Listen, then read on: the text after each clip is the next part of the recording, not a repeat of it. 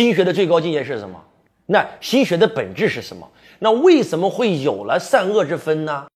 当我们如果全世界的每一个人都能够学习阳明心学，我们每天做的每一件事儿都能够对得起天地良心，都能够保持此心光明，哇，这就是君子坦荡荡，小人长戚戚。周老师创业很辛苦，也遇到很多的困难和挫折，但是为什么周老师敢带着我的团队一步一个脚印走到今天？其实就是因为我觉得我做的这件事儿是对得起天地良心，我知道我在做什么，所以。不管遇到多大的困难和挫折，就像王阳明被抓了，被下了大狱，被宦官追杀，但是王阳明都不后悔一样。这就是心学的最高境界。真的，我觉得学习心学在今天这个社会真的是每一个人都应该学习。当王阳明被宦官刘瑾赶到了这个贵州的时候，他开始龙场悟道。他龙场悟道让他开悟觉醒，他悟到了什么呢？他是怎么在农场创立的心学呢？其实就悟到一句话：圣人之道，无性之足，不假外求。我以前总是向外求，悟也。他农场悟道，其实就悟到了这一句话：圣人之道，无性之足，不假外求。换句话讲，就是我们很多人在活在脑袋里，我们到处学习，到处学习，到处学习。其实你今天需要的所有一切都在你的心中，不要开始向外学了，要开始向内求。真真正正的高手都是向内求的。稻盛和夫先生经常讲这么一句话：“此生只服王阳明。”当别人问他为什么京瓷做的这么好，为什么他们可以创立两家世界五百强，为什么他可以把日航扭亏为盈的时候，稻盛和夫先生说：“我是跟王阳明先生学的，我一生只服王阳明。他用阳明心学教他的理论，创立了两家世界五百强上市公司，真的就是这样。包括柳传志。”包括王石，包括冯仑，包括马云，全都是阳明心学的推崇者。包括我们今天国家在推崇国学，都在推崇心学。其实，心学就是教我们从以前往外求，而从今天开始向内求。那心学的本质是什么？心学的本质，第一句话叫做“相由心生，境随心转，心生万物”。什么叫相由心生？这里指的相是什么？很多人说是面相，对也对，但是也不对。为什么呢？这里指的相不是面相，是一切所有物质皆为相。今天你被别人骗了，然后你很穷，你吃了官司，这是个相。今天我遇到了一个贵人，他给了我一个生意，让我变成了亿万富翁，我今天过得很好，这也是个相。那为什么小人会骗你呢？其实是你。把小人吸引到了你的生命当中，那为什么贵人会帮我呢？其实是我的心把贵人吸引到了我的生命当中，这叫相由心生。当然了，面相也是说得过去的。你有没有发现很多人长得慈眉善目，一看就是大善人，真的是这样啊，心慈手软嘛，啊，他修的比较好，他能够修出佛像。但是有些人一看他就哇，心狠手辣啊，长得就是凶神恶煞，那就是这样，因为他的心，他的心。完全已经已已已经迷失了，已经没有良知了。王阳明先生讲，其实我们每一个人的心都是自纯自善的。我们最开始在没有被污染之前，我们每一个人都有四颗心啊。什么叫恻隐之心？你不需要教你的孩子孝，你不需要教你的孩子要做好人，你不需要教你的孩子做慈善。我举个例子啊，当你今天走在路边。看到一个小孩在扒井，马上就掉进去的时候，我相信不管你是好人还是坏人，你都会马上升起恻隐之心，把这个小孩从井口井口里救回来。当我们今天在路上走的时候，看到一个老奶奶摔跤了，我们每一个人都会动恻隐之心，我们想去扶。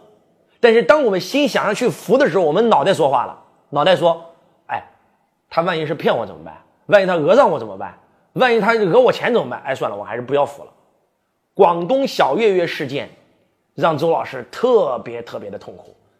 一个小女孩被货车压了，本来没有死，一个路人看到了，只需要把小女孩从马路中央救回来，这个小女孩就能活。结果第一个路人犹豫了，他没管走了。又一辆车压过小月月，这个时候第二个路人又看到了，连续十六个路人都看到了，竟然没有一个人敢伸出援手。你说这十六个人没有动恻隐之心吗？他有动。他都动恻隐之心了，每一个人都有恻隐之心，都有羞恶之心，都有是非之心，都有恭敬之心。但是，他的脑袋动了，他脑袋想：我如果救了他，他死了，他家人讹我怎么办？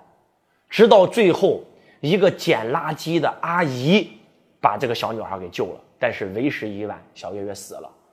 嗯，当时这个事件在网络上铺天盖地啊，这是对我们人性的拷问啊！难道我们今天的中国人都已经漠视到这种程度了吗？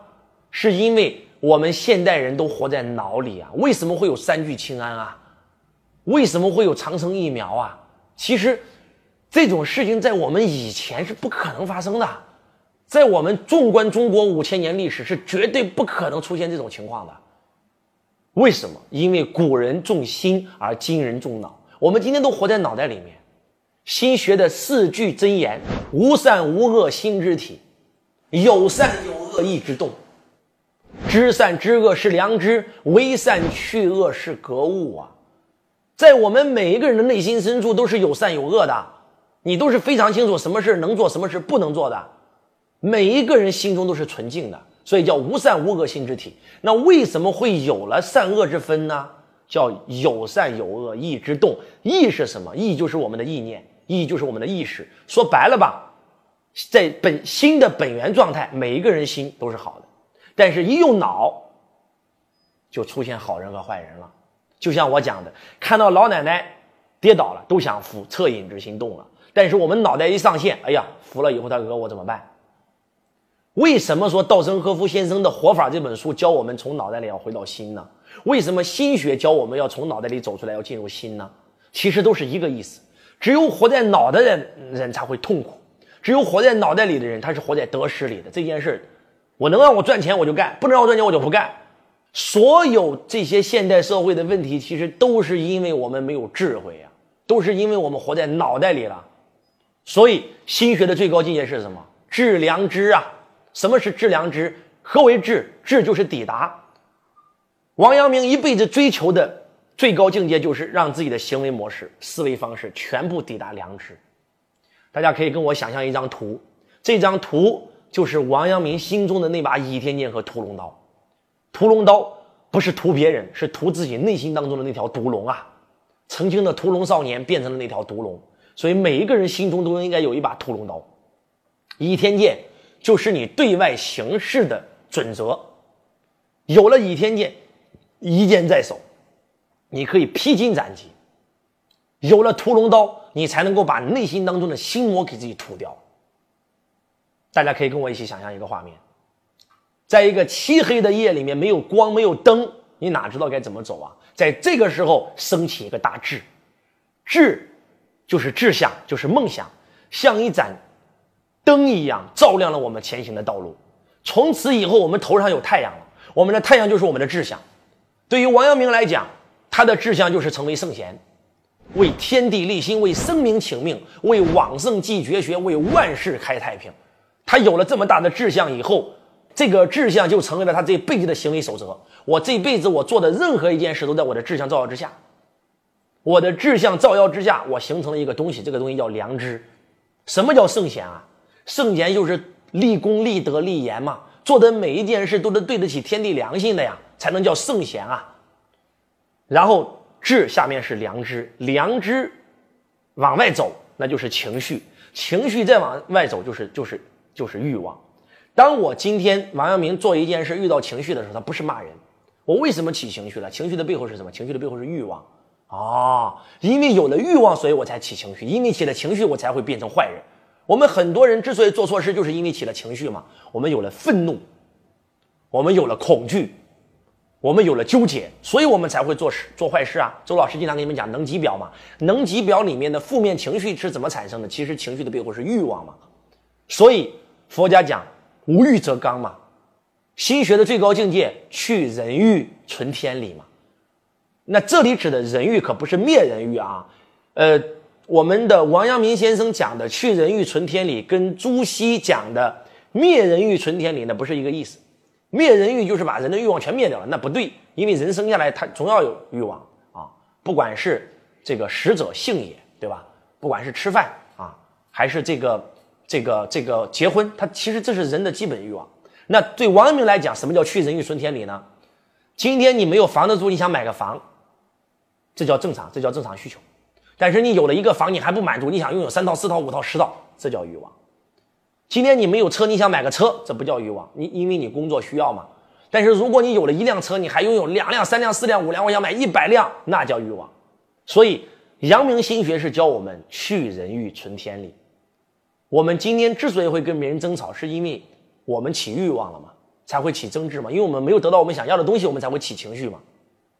所以王阳明做任何事，他都会在自己的良知之下。在这里给大家讲一个真实的故事，说的是王阳明先生有一次在讲学呀，啊。这个时候，突然有一个老汉冲进会场，说：“阳明先生，我老伴生病了，我有一块地，我想卖给你，换点钱给我老伴治病，你能帮我吗？”阳明先生是个大善人啊，说：“说老伯，你是农民，农民种地就是你的职责。如果我把地给你买了，你你没有地种了，你不就得饿死吗？干脆这样吧，来，我身上刚好有五十两，来，免费给你带你夫人看病去吧。”啊，老汉感谢杨明就走了。第二天。王阳明就带着众弟子这个游学啊，讲完课以后从会场走出来走一走，结果突然看到一块地，哎呀，这块地上面种的是种的啊，太漂亮了！这个这个地啊，太阳啊，旁边的这个水呀、鸟啊、花啊，太好了！王阳明就就情不自禁地讲了一句：“哎，如果这块地咱们种上几个竹竹林，咱们在这里讲学，这多美啊！”当王阳明讲到这儿的时候，有一个弟子就说了：“师傅，这就是昨天那个老汉想卖你的那块地啊！”当讲到这儿的时候，王阳明。